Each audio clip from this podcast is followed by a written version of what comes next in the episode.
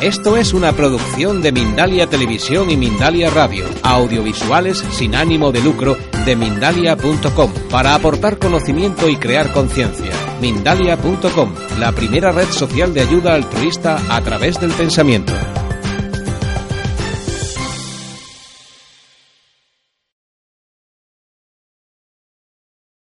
Bueno, vamos a hacer una conferencia interactiva. Quiere decir, ya a mí no me gusta, no voy a poner slides ni voy a poner ningún instrumento de estos visual. Lo único visual soy yo en este momento y vosotros me podéis mirar con tranquilidad.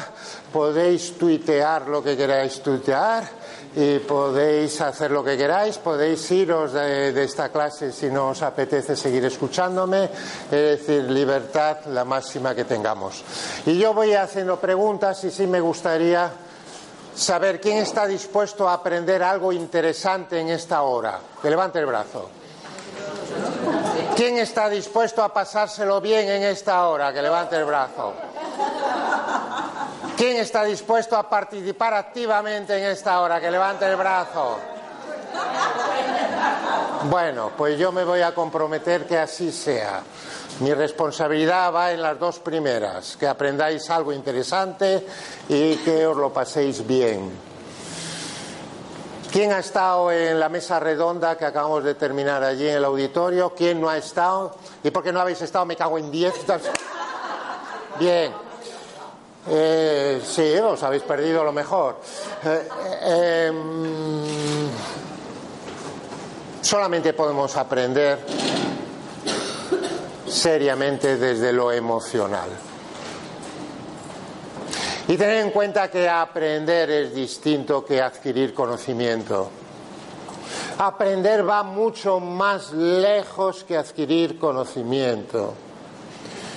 Aprender implica cambiar. Por eso, por ejemplo, a ECOP, la Asociación Española de Coaching y Consultoría de Procesos, que eso es cambio. Por eso nosotros en Deusto tenemos un curso de coaching en donde se trabaja el cambio. Solamente desde el cambio podremos conseguir cosas. La mente tiene que ser activada. Acordaros todos de aquel famoso proceso de aprendizaje.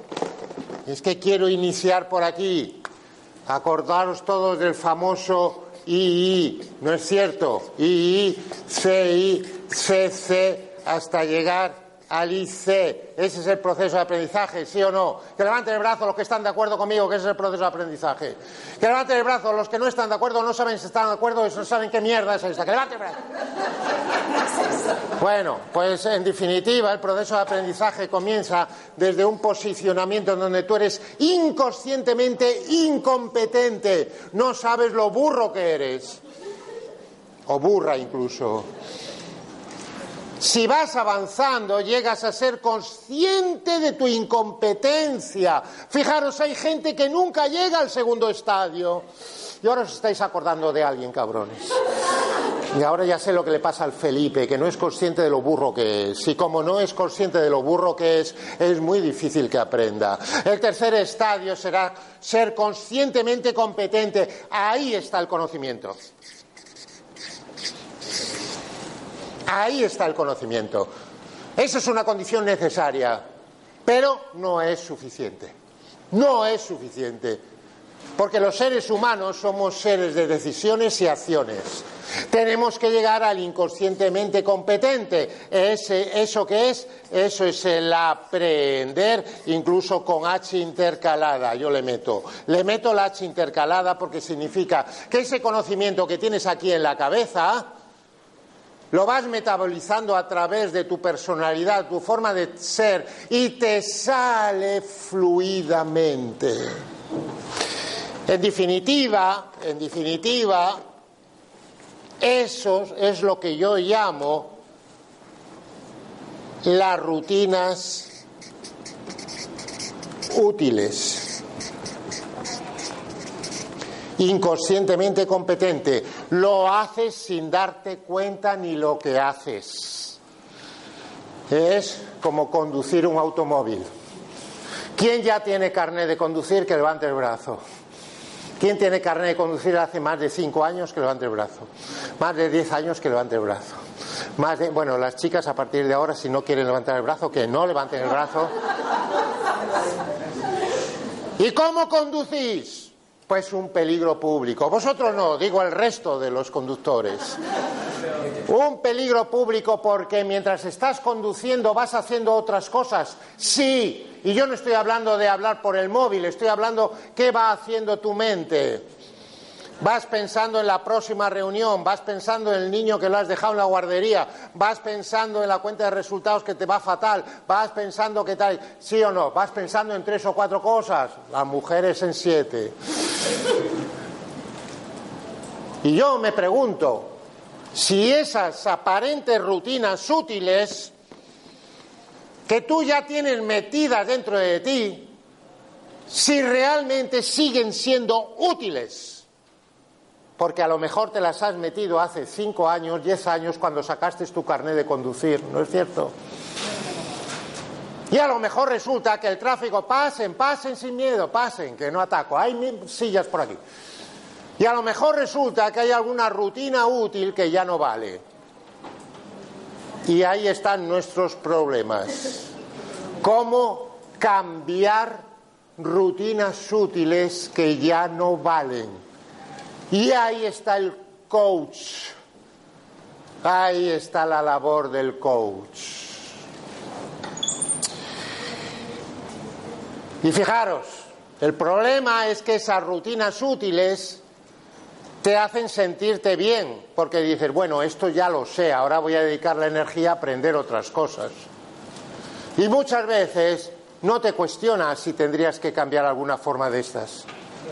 José María, es que siempre me pasa lo mismo. Levanten el brazo los que han dicho eso alguna vez. Pues una mierda, ¿vale? Ya está bien de la utilización de los universales. Este es uno de los problemas que tenemos con el lenguaje. Nosotros, eh, el, el modelo que utilizamos en Deusto hace hincapié en qué tipo de conversación tienes, qué tipo de lenguaje tienes. Si tú dices, siempre me pasa lo mismo, o es que nunca llego a tiempo, o es que todos me hacen eso, estás cerrando totalmente la comunicación. Esos son lo que se llaman los universales. No tiene ningún sentido. Y por supuesto, un coach no tendría que hablar en esos términos. Porque fijaros que el coach se convierte muchas veces en referente conversacional para el coachee. Dicho esto, tenemos que ayudar al coachee a cuestionarse a aparentes rutinas útiles que tiene con lo cual el proceso de aprendizaje no termina aquí, el proceso de aprendizaje tiene que volver aquí y dice, vamos a cuestionarnos si soy incompetente para la forma de hacer del 2015, la forma de hacer del 2016. Pero para cuestionarse eso, el coachee tiene que venir con una actitud de qué? Una actitud de qué? De humil qué?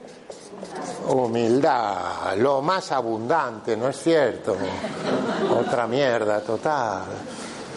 Qué poca humildad hay. Qué poca humildad hay para reconocer que no sabes esto y lo otro y lo otro. Qué poca humildad hay para reconocer que has sido tú una de las causas para que esto saliese mal. Qué poco coraje hay. Para aprender hace falta humildad hace falta coraje y hace falta flexibilidad.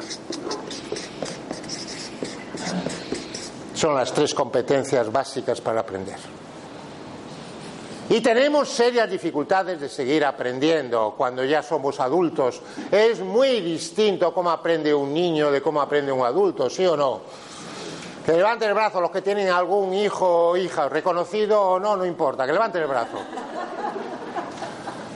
Y de repente te ves ese niño pequeño y dices, qué bárbaro, qué rapidez, qué pronto ha cogido esto, lo otro, otro, otro, tal cual. Inmediatamente incluso dices, qué listo es, cómo se parece a su padre. Y ni es tan listo ni se parece a su padre, tú sabrás por qué. Es tremendo. ¿Y cuál es la diferencia sustancial? Pues que el niño tiene a esto virgen. Nosotros ya hemos ido metiendo muchas cosas, ahí abajo están muchas cosas, en nuestro inconsciente.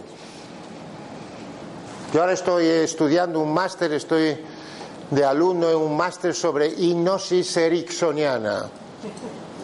Bueno, en la hipnosis ericksoniana, como todo tipo de hipnosis, se trabaja el inconsciente. Y está claro, el inconsciente está muy cargado de cosas que nos sirven o cosas que no nos sirven. Y el coach también se tiene que ir dando cuenta de esto. ¿Qué cosas, qué, qué impulsos esa persona tiene más allá de su razonamiento? Es algo que le sale de entrada. Hay un modelo que yo llamo el de los frenadores impulsores que definen cuatro impulsores de estos internos, por ejemplo. Y en el mundo de la empresa es muy importante. Quiero hacer un pequeño estudio de mercado aquí rápidamente. ¿Quién es coach aquí? ¿Quién es formador? ¿Consultor? ¿Quién es ejecutivo de empresa? ¿Quién es amo de su casa? Lo importante son los amos de casa, porque como de otra cosa no puede ser amo, por lo menos quédate con eso. Fijaros, tenemos un problema serio en trabajar ese inconsciente. Porque la persona, cuando tú estás en la conversación, el coachí cuando está en la conversación, pues resulta que muchas veces no se da cuenta de esos impulsos que tiene yo a veces he hecho shadow coaching. Shadow coaching, sabéis que es un acompañamiento en la sombra, es decir, te pones al lado del ejecutivo y vas al comité de dirección, tú estás allí con él o con ella y después al final le dices, oye, tú te das cuenta que cuando habló el director financiero tú te incorporaste en la silla y te pusiste así hacia adelante. Ah, pues no me había dado cuenta. ¿Tú te das cuenta que cuando habló fulanito tú alzaste tu tono de voz? Ah, pues no me he dado cuenta. ¿Tú te das cuenta que cuando, cuando dijo eso el de recursos humanos miraste para otro lado? Ah, pues no me he dado cuenta. Es decir, ¿qué cantidad de cosas hacemos que no nos damos cuenta? Y para eso también está el coach, para descubrirle cosas que ese coach no se da cuenta. Con lo cual, y termino, yo casi prefiero las preguntitas un poco al final, para no desviarnos, pero, pero guárdamela, guárdamela, guárdamela. Vamos a ver una cosa. Quiero terminar con esto. Para mí, entonces, la evolución es pasar del ADN, ADN educacional, experiencial, profesional, al ADR. Y el ADR es el ciclo de aprender desaprender, reaprender. Aprender, desaprender, reaprender. Es decir, tenemos que meternos todos en este ciclo continuo. Para mí este es el ciclo vital que determina la juventud de una persona, que determina la juventud de un profesional. El que esté siempre dispuesto a desaprender y reaprender. No es fácil. ¿Quién ha oído hablar de un deportista? Jorge y compañía, tenéis sillas por aquí, ¿eh? De un deportista español que se llama Nadal, Rafa Nadal. Que levante el brazo los que han oído hablar de un señor que se llama Rafa Nadal. Rafa Nadal hace año y medio tuvo una lesión que le mantuvo ocho o nueve meses fuera de las pistas. Si analizamos la lesión, era una lesión simplemente para estar tres meses fuera de las pistas. Una lesión de ocho o nueve meses, eso es tremendo. No la tenía tan, tan gorda. Pero su médico y su fisio le dijeron, Rafa, tienes esta rodilla cascada. ¿La has cascado por qué? Porque das ese golpe así, matador. ¡Sac! Ese golpe no lo puedes dar más. porque te va a saltar la rodilla otra vez. Tienes que cambiar un ángulo de 15 grados, es decir, en vez de ser así, tendrá que ser así. Y que sea igual de eficiente. ¿Qué es eso? Fijaros, él tenía la rutina útil, el golpe bien metido dentro y le salía maravillosamente. Tuvo que aceptar humildemente ese golpe, no lo puedo dar, aprender el CC 2015, el nuevo golpe, y después pasar del CC al IC. ¿Cómo se pasa del CC al IC? práctica y práctica y práctica y práctica y análisis consciente e inconsciente, hasta que se te mete y te sale fluidamente. eso es lo que tenemos que hacer cada uno de nosotros. En la neurociencia te hablan normalmente de 30 a 35 días de práctica de la nueva, del nuevo hábito, de la nueva. Tienes que descongelar y congelar. Cosas que ya se decían hace 40 años Kurt Lewin ya lo decía. Pero ahora se ha descubierto por la resonancia magnética funcional e instrumentos que tenemos de medida, nos hemos dado cuenta de que en efecto es así. Hay que descongelar para volver a congelar el nuevo comportamiento, el nuevo hábito. ¿Eso qué significa? Que hay cambios de primer orden y cambios de segundo orden. A veces el coach se limita al cambio de primer orden y llega lo que llega tenemos que profundizar un poco más qué pasa desde su inconsciente. Y hay que trabajar entonces consciente e inconsciente. Bien, esto es como punto de partida. Y ahora quiero lanzarme al tema que estamos, que es el tema de la confianza. Yo llevo trabajando la confianza desde hace 10, 12 años se me ocurrió meterme en un doctorado en psicología social y de repente un profesor me habló de confianza. Y me llamó la atención, porque yo que he estado metido dentro del mundo de la empresa toda mi vida, yo no había oído de ningún modelo sobre confianza en la empresa. De hecho, no había ningún libro escrito sobre confianza en la empresa. Ahora ya sí que hay. Yo tengo tres libros sobre confianza en la empresa pero también incluso el hijo de Covey. ¿Quién ha oído hablar de un tal Stephen Covey que levante el brazo? ¿Quién no ha oído hablar? No sabe si es el próximo fichaje de Florentino Pérez.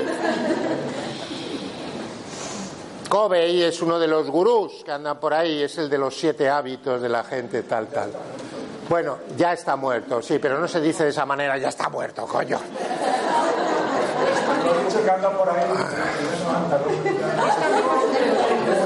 Está vivo en espíritu, me cago en diez. Pensemos en positivo.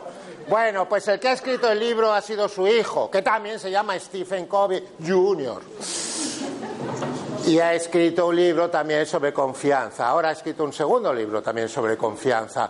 Para mí este es, y lo decimos en nuestro programa, que el tema de la confianza es el tema a trabajar esencialmente por un coach. Pero hay varias cosas. Comienza por la autoconfianza. Y después os, lanzaré un modelo de cinco parámetros de autoconfianza. Y continúa de cómo crear una relación de confianza con ese coachee. Cómo crear una burbuja apacible y protegida para ese coachee. Y yo lo decía en el auditorio, digo, hay veces que en tu relación con el coachí tienes conversaciones que no has tenido ni con tu marido, ni con tu mujer, ni con tu madre, ni con tía Enriqueta incluso. Es decir, de repente te abres de forma que nunca te has abierto. Y yo lo digo porque a mí alguna vez me lo han dicho, José María, esto no se lo he contado a nadie en mi vida. Pero no sé por qué a ti te lo estoy contando. Bueno, porque tú has creado ese ambiente en donde sabes que no tiene ningún peligro y en donde, como decía Carl Rogers, ¿quién ha oído hablar de un señor que tampoco está vivo, que se llamaba Carl Rogers? Que levante el brazo. Ese es un tío maravilloso. Para el que se quiera dedicar al coaching, yo le recomiendo que, que lea alguna cosita de Carl Rogers. Porque creaba un espacio de confianza maravilloso. Y Carl Rogers decía que la primera condición es que tú respetases a ese coachee en lo que es y cómo es. y que para nada viese en ti un juez, para nada. El coach nunca puede actuar como juez del coaching. Y tiene que aceptarlo como es, para bien y para mal, y saber que partes de ahí para ayudarle en su desarrollo, para colaborar en su desarrollo, como ser humano o como profesional. Entonces yo empecé a leer sobre confianza, confianza, confianza, y hay bastante escrito en psicología clínica, y hay bastante escrito en antropología, antropología. Y hay un sociólogo que se llama Fukuyama, un economista sociólogo, Francis Fukuyama. ¿Quién ha oído hablar de Francis Fukuyama que levante el brazo? ¿Quién no ha oído hablar que levante el brazo? El segundo levantamiento del brazo es mucho más importante que el primero, porque es el reconocimiento de la ignorancia, que es el primer paso para el aprendizaje, ¿no es cierto? Y vamos a estar levantando el brazo todo el tiempo, ¿por qué? Porque lo digo yo, no, porque lo dicen los neurocientíficos. Dice que el movimiento físico potencia el movimiento neuronal. ¿Quién ha hecho ejercicio físico ya esta mañana que levante el brazo? Y no le voy a preguntar qué tipo de ejercicio físico, cada uno interpreta lo que sale de los huevos. ¿Quién no ha hecho ejercicio físico que levante el brazo?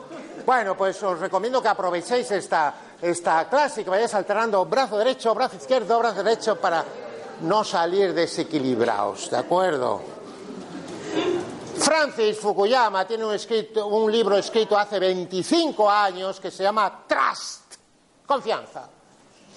Y la tesis del libro es que el futuro de los países va a depender del nivel de confianza de unos ciudadanos en otros. Fijaros qué tema.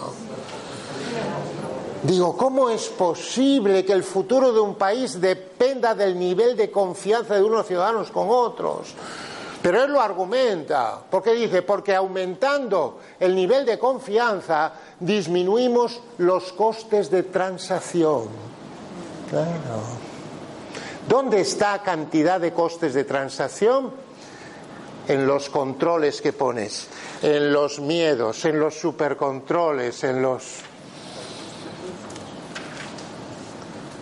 Yo monté hace 30 años más o menos una empresa en México y fuimos a visitar a un posible cliente que se llama Bancomer. Bancomer es un banco que después compró el BBVA. ¿Alguien ha oído hablar del BBVA? No quiero hacer publicidad, pero de vez en cuando lanzo preguntas para que digáis que sí para reforzaros. Bien. Y fue muy interesante porque llegamos a la puerta del Bancomer aquel y había unas tanquetas allí, con unas tanquetas y unos fusileros allí tremendos, unos trabucos, y tenía un uniforme azul precioso. Pero entramos en recepción y había unos fusileros con un uniforme verde precioso. Y subimos a dirección general y había unos fusileros con un uniforme amarillo precioso. Y yo, gilipollas de mí, ¿Qué se me ocurre decir? Qué bonito el colorido de México. ¿Cómo es que vestís con distintos colores dependiendo de las plantas? Claro, no me dijeron que era gilipollas porque la educación no lo permitía, pero lo pensaron los hijos de puta. Y me contestaron, no, José María, eso no es por el colorido de México, es que contratamos una empresa de seguridad y después tuvimos que contratar una segunda empresa para que controlase a la primera y después una tercera para que controlase a la primera y la segunda. Puta madre. Y digo, ¿y por qué no seguisteis contratando? Es tremendo, porque este es el dilema del supervisor Cuanto más desconfíes, más control vas a poner. Cuanto más control pongas, más desconfianza vas a crear. ¡Qué cosa bonita! Y estamos en esa mierda de mundo. De desconfianza. José María, ¿cómo te atreves a hablar de confianza en un mundo que eminentemente es de desconfianza? Digo, porque hay que hablar de agua cuando falta el agua. Y hay que hablar de ética cuando falta la ética. Y hay que hablar de confianza cuando falta la confianza. Y la crisis esta, paradójicamente, se inició por un exceso de confianza de los supervisores financieros norteamericanos que nos montaron las famosas subprime, ¿os acordáis? Las hipotecas famosas. Peloteo, peloteo, peloteo, se juntó con la burbuja nuestra inmobiliaria, pa, pa, pa, pa, pa, pa, pa. Siete años jodidos. En este momento está en el otro lado. El problema es la falta de confianza. La única posibilidad de salir de donde estamos, que estamos saliendo, y yo soy además optimista, es ir recuperando la confianza. La única posibilidad. Porque en el sistema en que estamos, nos guste o no nos guste, eso es un sistema de consumo e inversión. Y el señor que tiene miedo de perder su trabajo o ve que no le están saliendo cosas de trabajo, ¿qué es lo que hace? Reducir consumo, reducir consumo, reducir consumo. El señor que, tiene, que va a invertir dice voy a esperar a mejor momento. Si paramos la rueda del consumo, paramos la rueda de inversión, la maquinaria se va perdiendo, los puestos de trabajo van disminuyendo y pasa lo que pasa. ¿Estamos de acuerdo? Tenemos que recuperar la confianza. Pero ojo, la confianza se recupera comenzando desde uno mismo. ¿Seré yo capaz? ¿Seré yo capaz de salir adelante? E indudablemente en un mundo, yo lo decía en el auditorio, en un mundo cada vez más complejo, cada vez más incierto, cada vez más ambiguo, cada vez más global, cada vez más paradójico. No basta con que diga, no, yo soy un coach normal Digo, pues vas de culo. ¿Qué quieres? ¿Que te lo diga con, más claramente?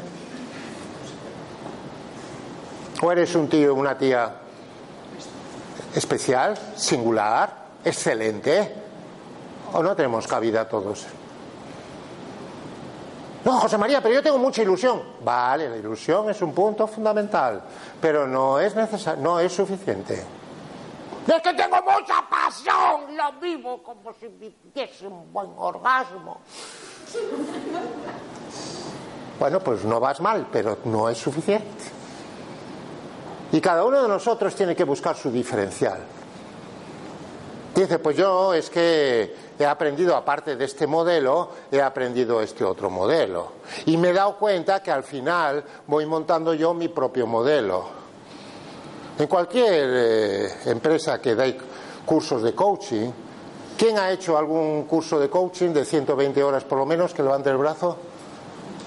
Bueno, pues, pues en principio todos son buenos. Incluso si es de 120 horas y, se puede certificar por la ICF o por, o por ICOP o por, eh, ¿cómo se llama la otra? Asesco. Pues es suficiente. Sí, pero es suficiente para que para tener un titulín, pero eh, no es suficiente para que realmente vayas teniendo éxito. Reflexionar sobre esto. No todos los cursos son iguales. Reflexionar sobre esto. No todos los cursos se adaptan a ti tampoco. Al final, al cabo de los años, yo comentaba que hice mi primera experiencia como coach, coach en 1990 y fue un desastre, porque eran seis sesiones y duramos tres sesiones. Porque aquel director general dice, coño, este tío cabrón me está sacando información. Claro, porque yo le preguntaba.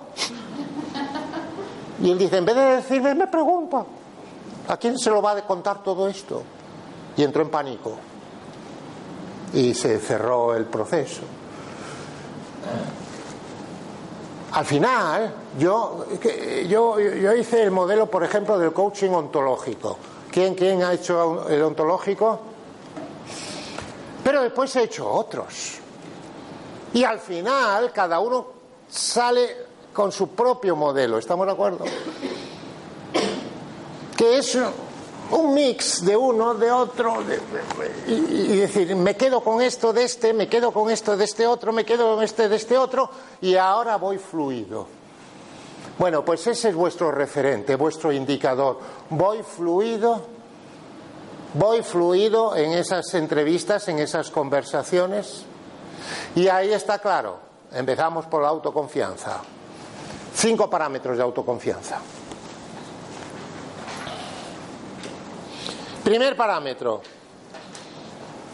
Autoconcepto. Autoconcepto. Autoconcepto es la creencia que tú tienes sobre ti misma y sobre ti mismo. ¿Qué creencia tienes?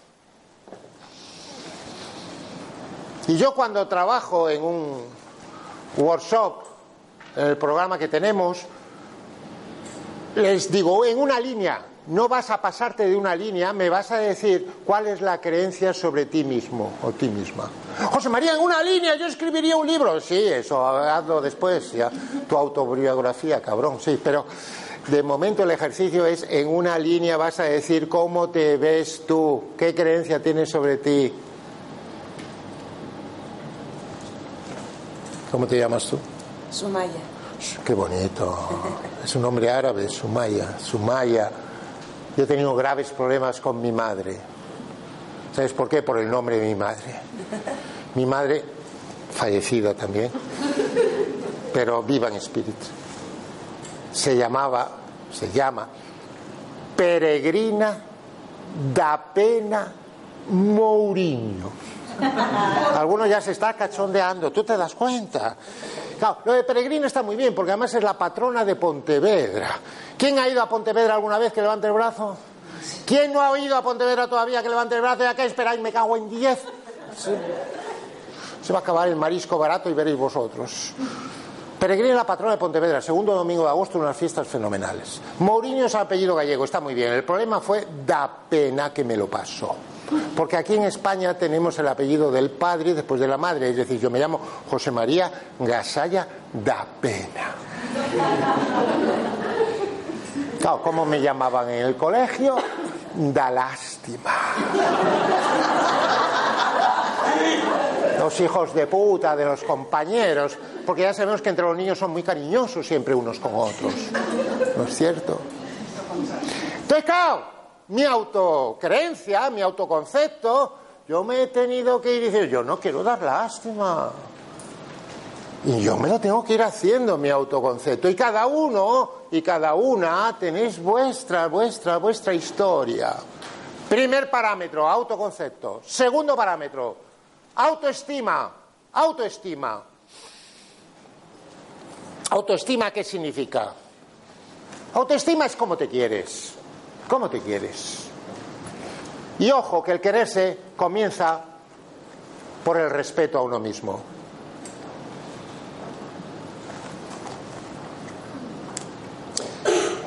Y cuando tú me pongas la lista de tus quereres, cuéntame en qué posición te colocas.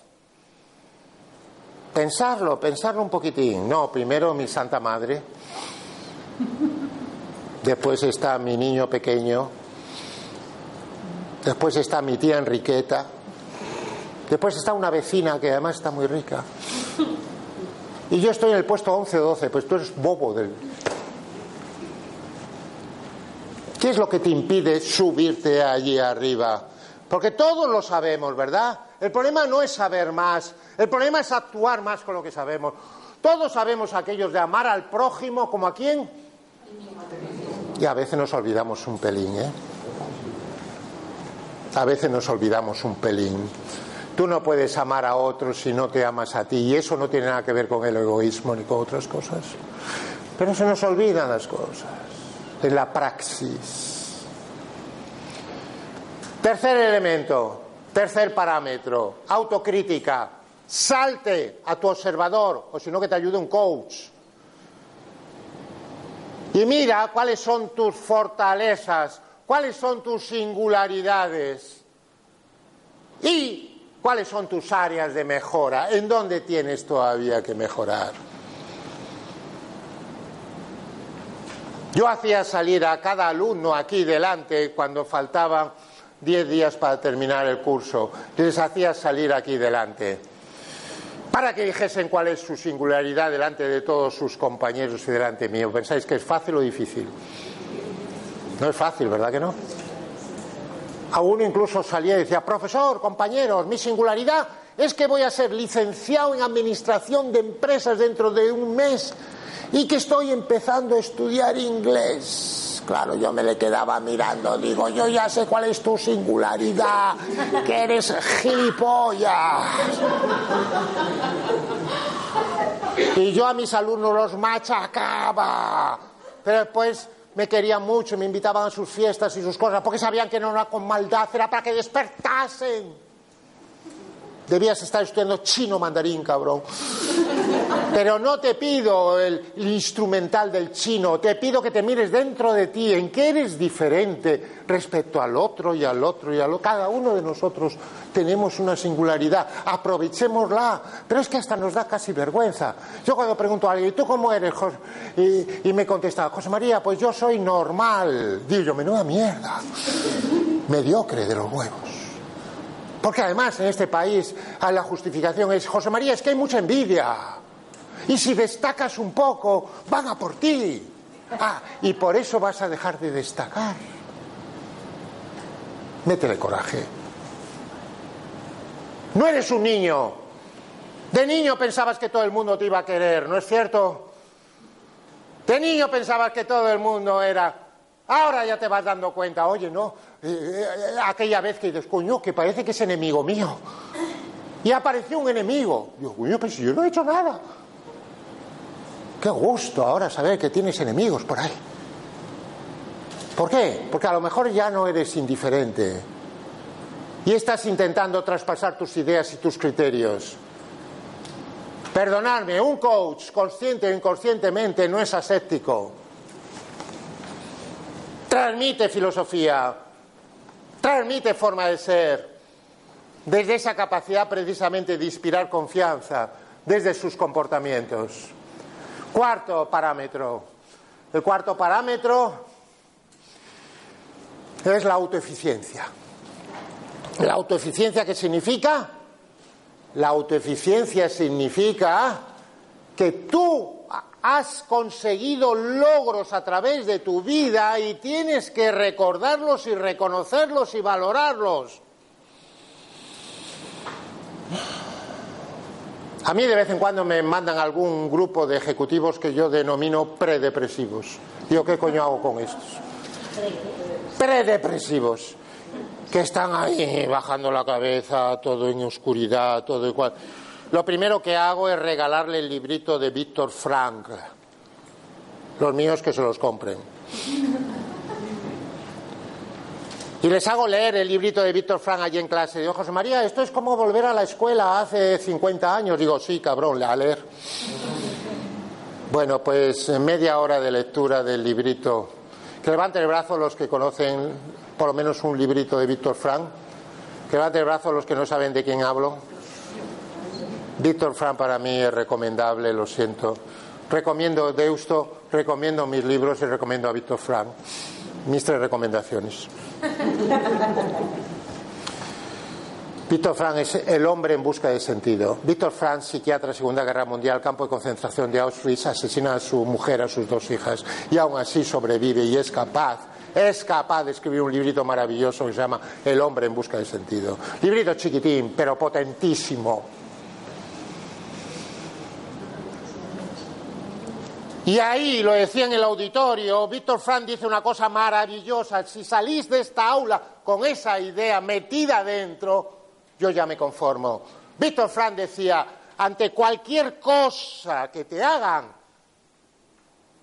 nunca te van a quitar una libertad. Te podrán quitar todas las demás y dejarte sin comer o apalearte o lo que sea, pero hay una libertad que nunca te podrán quitar, que es la actitud con la que tú te presentes ante cualquier cosa que te pueda suceder o te puedan hacer. Eso es fundamental, la actitud.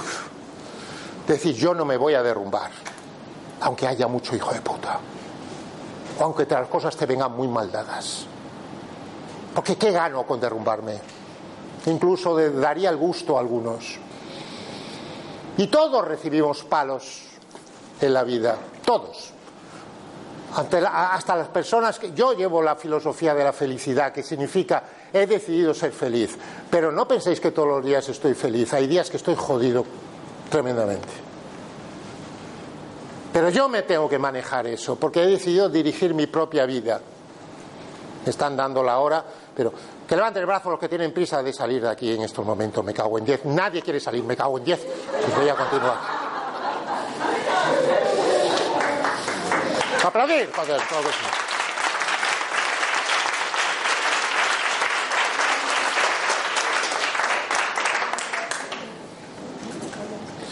Y la segunda cosa que le hago a los predepresivos, es decir, me vais a escribir todos los logros que habéis conseguido en vuestra vida. José María, pero si estoy predepresivo, pues por eso, cabrón.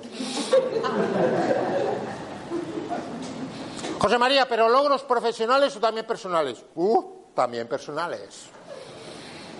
Aquella novia rubita que te echaste cuando tenías siete años, cabrón, que no te la merecías.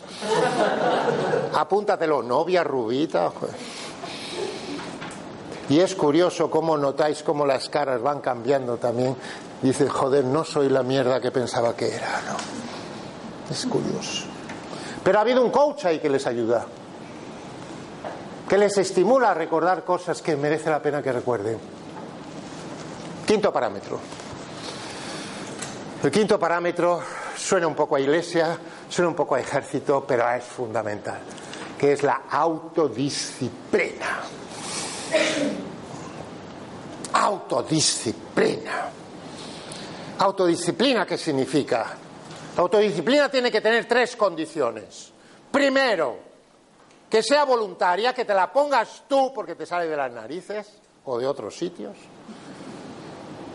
Segundo, que te cueste un esfuerzo, por lo menos el comienzo de esa autodisciplina. Y tercero, con que, que lo hagas sistemáticamente. No vale decir, José María, pues yo tengo la autodisciplina que el año pasado de salir a correr 45 minutos antes de ir a trabajar salgo a correr.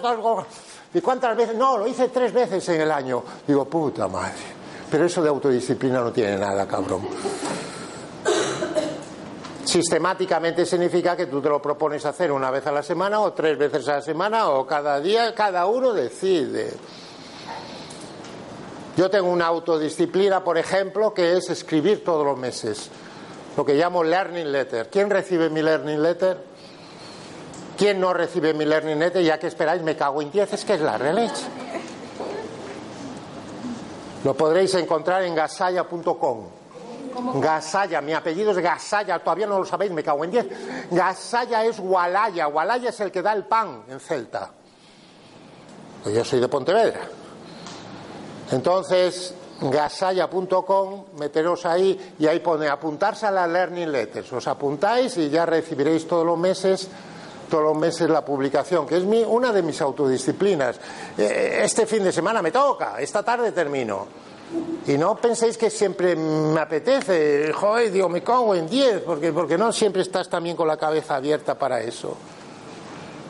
Pero ¿por qué digo que es importante la autodisciplina? Porque es el primer paso para tú poder ir dirigiendo tu propia vida. Porque tienes dos opciones, o que otros te la dirijan o dirigirla tú, ¿estamos de acuerdo? Bueno, pues esos son los cinco parámetros de autoconfianza, pero ese es el primer elemento del modelo de gestión por confianza. Tienes que crear un ambiente de confianza como coach o como organización, me da lo mismo, y el modelo que utilizo, y con esto voy a ir terminando, y en este momento hubiese esperado una reacción mucho más positiva por vuestra parte, que hubieseis dicho, no, no, tal cual. Pues esperar, esperar, que voy a repetir, voy a repetir.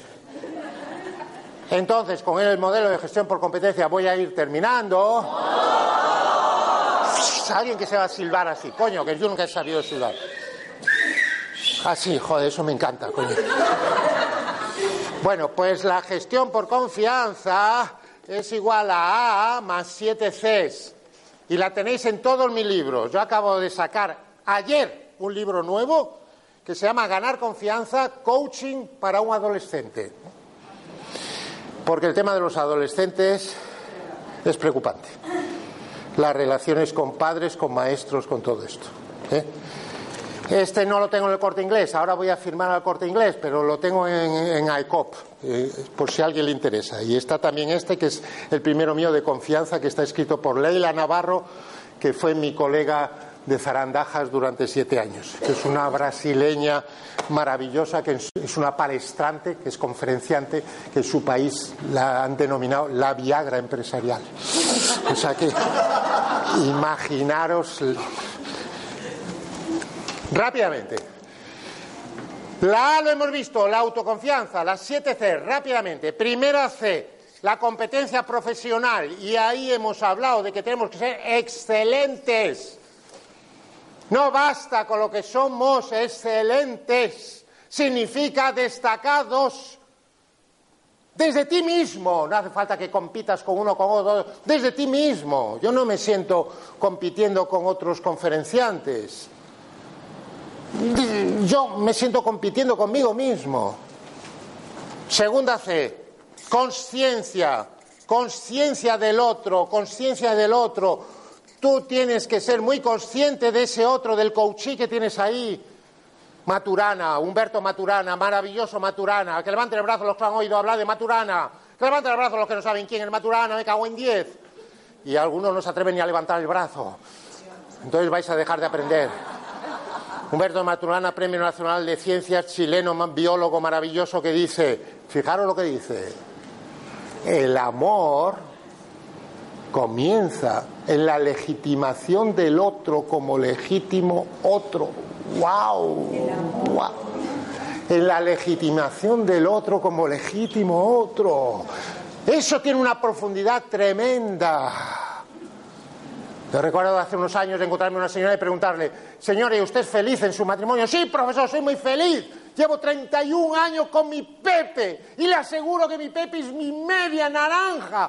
Yo me la quedo mirando y digo, señora, qué mierda, no solamente media. ¿Cómo dice, profesor? Sí, que es una mierda que su Pepe sea media naranja. Su Pepe tiene que ser una naranja entera y usted otra naranja entera. Y solamente desde ahí está legitimándolo como otro, no como parte de usted.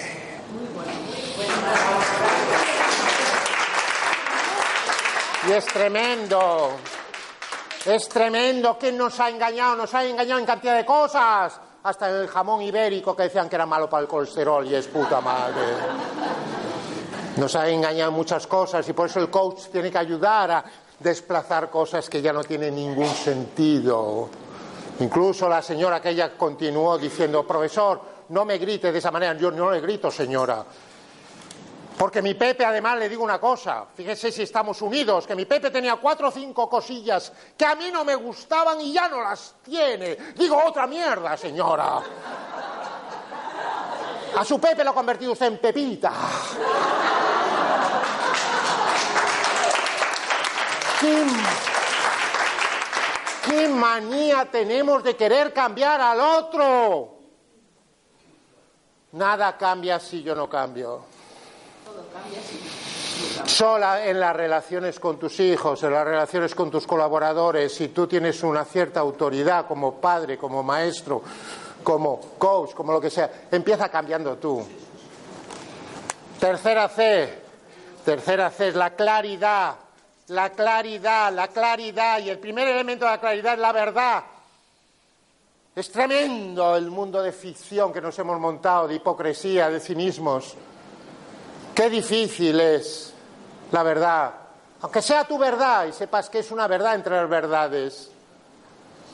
Hoy en día se habla mucho de transparencia. Yo no me atrevo a poner transparencia porque creo que todos tenemos nuestro círculo de intimidad. Yo no soy transparente, lo siento mucho. Y además si pongo transparencia me jode el modelo porque empieza por T en vez de por C. Luego es claridad.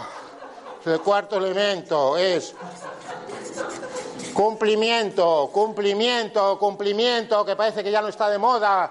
Cumplimiento significa hacer lo que has prometido. Y si has prometido a las cuatro, a las cuatro. Y si has prometido llevar ese documento el viernes, es el viernes, no sábado. No, es que vino mi tía Enriqueta de Bilbao. Tú va por culo. Qué poco valor le damos a la palabra. Los clásicos a esto le llamaban formalidad, ser formal. Quinto elemento. Uno crítico totalmente, coherencia. Coherencia, coherencia, coherencia, coherencia, coherencia. ¿Qué significa coherencia en mi sentido? es que no le digas a los otros los que tú no vas a aceptar. Durante esta crisis que hemos pasado, yo he oído a presidentes hablar de aguantar, venga, ascetismo, vamos a reducir el sueldo de todos un 20%, eh, tenemos que aguantar lo que sea. Yo solamente me voy a bajar un 5 porque estoy haciéndome mi quinto chalet en la Riviera Maya, hijo puta. Lo siento mucho. No puedes lanzar un mensaje de austeridad a uno y tú te aplicas justo lo contrario. Lo siento mucho. Yo sé de la dificultad del ser humano para ser coherente, pero tenemos que tener la conciencia puesta e intentemos ser lo más posible. Si no, no vas a inspirar confianza, la gente no te va a escuchar ya. Sexta C. La sexta C es la consistencia. Consistencia, consistencia, consistencia. Consistencia significa que a lo largo del tiempo tus comportamientos están alineados con unos determinados valores. Valores, valores, valores, valores. Tú puedes cambiar cosas, puedes cambiar la chaqueta, te puedes Yo ahora me pongo este cucurucho aquí porque me apetece ponerme el cucurucho así a lo Neymar, que lo, lo llevaba el Neymar al principio. Bueno, pero seguramente los valores no soy tan diferente. Los valores no se cambian plis, plas, plis, plas. ¿Estamos de acuerdo? Porque los valores es lo que constituye tu identidad. Es lo que te da el peso en el culo. Y entonces tú vas a creer en personas que los notas que son consistentes. Y cuando ves a un político que se cambia de un extremo al otro ideológico, tal, y digo, pero ¿cómo lo hace el cabrón? ¿Cómo es capaz de todo eso? Y séptima C, la séptima C, el coraje. No es fácil esto, no es fácil. Esta es una revolución ética. Y seguramente en este momento no necesitamos cambio, necesitamos revolución. Coraje, coraje de decirle a tu hijo, no vas a ver la televisión, esa serie tal. Pero si todos mis compañeros en el colegio ven la serie esta, pues fenomenal, porque así te la cuentan. Pero tú no mientras sea esto y esto y esto y esto. No tenemos coraje, no somos capaces de levantar la voz cuando hay que levantar la voz y decir no estoy de acuerdo con eso. Y eso tenemos que recuperar ese coraje. Y si nosotros vamos creando este tema de confianza, el coachí se va a ir abriendo. El coachí va a decir, esta persona me puede ayudar.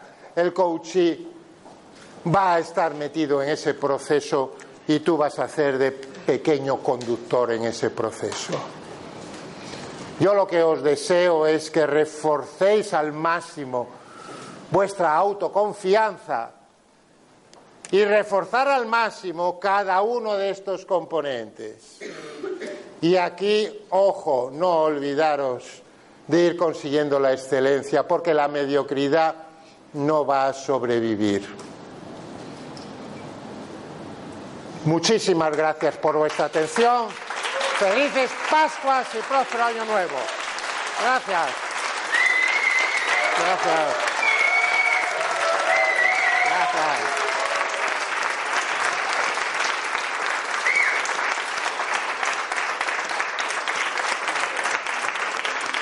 Bueno, y como sois unos tíos, unos tíos majos, venga, os voy a regalar un libro. A ver, ¿quién quiere este libro?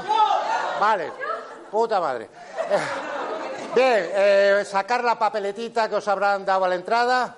Como no hay papeletita, pues utilizamos el segundo criterio.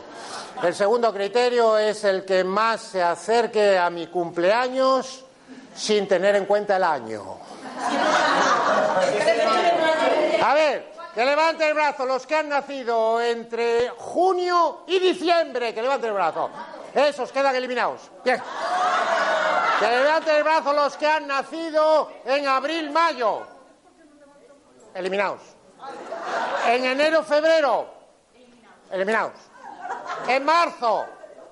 Pues ahí está uno de los vencedores. Bueno, y los que están extramuros, ¿qué pasa con los de extramuros? Me cago en diez. Ahora levanta el brazo, joder. Pues entra, de, extramuros entra para aquí. A ver, ¿qué día de marzo? ¿Qué día? 25. 26. El 3. 3. 17. 17. Y luego, pues hay niños, coño. El 8. El 17. 27. 19. 27. ¿Hay un 27 por ahí? 27 es el más cercano al 29. Acordaros de felicitarme. Para allá. Y ahora te lo dedico. Muchas gracias.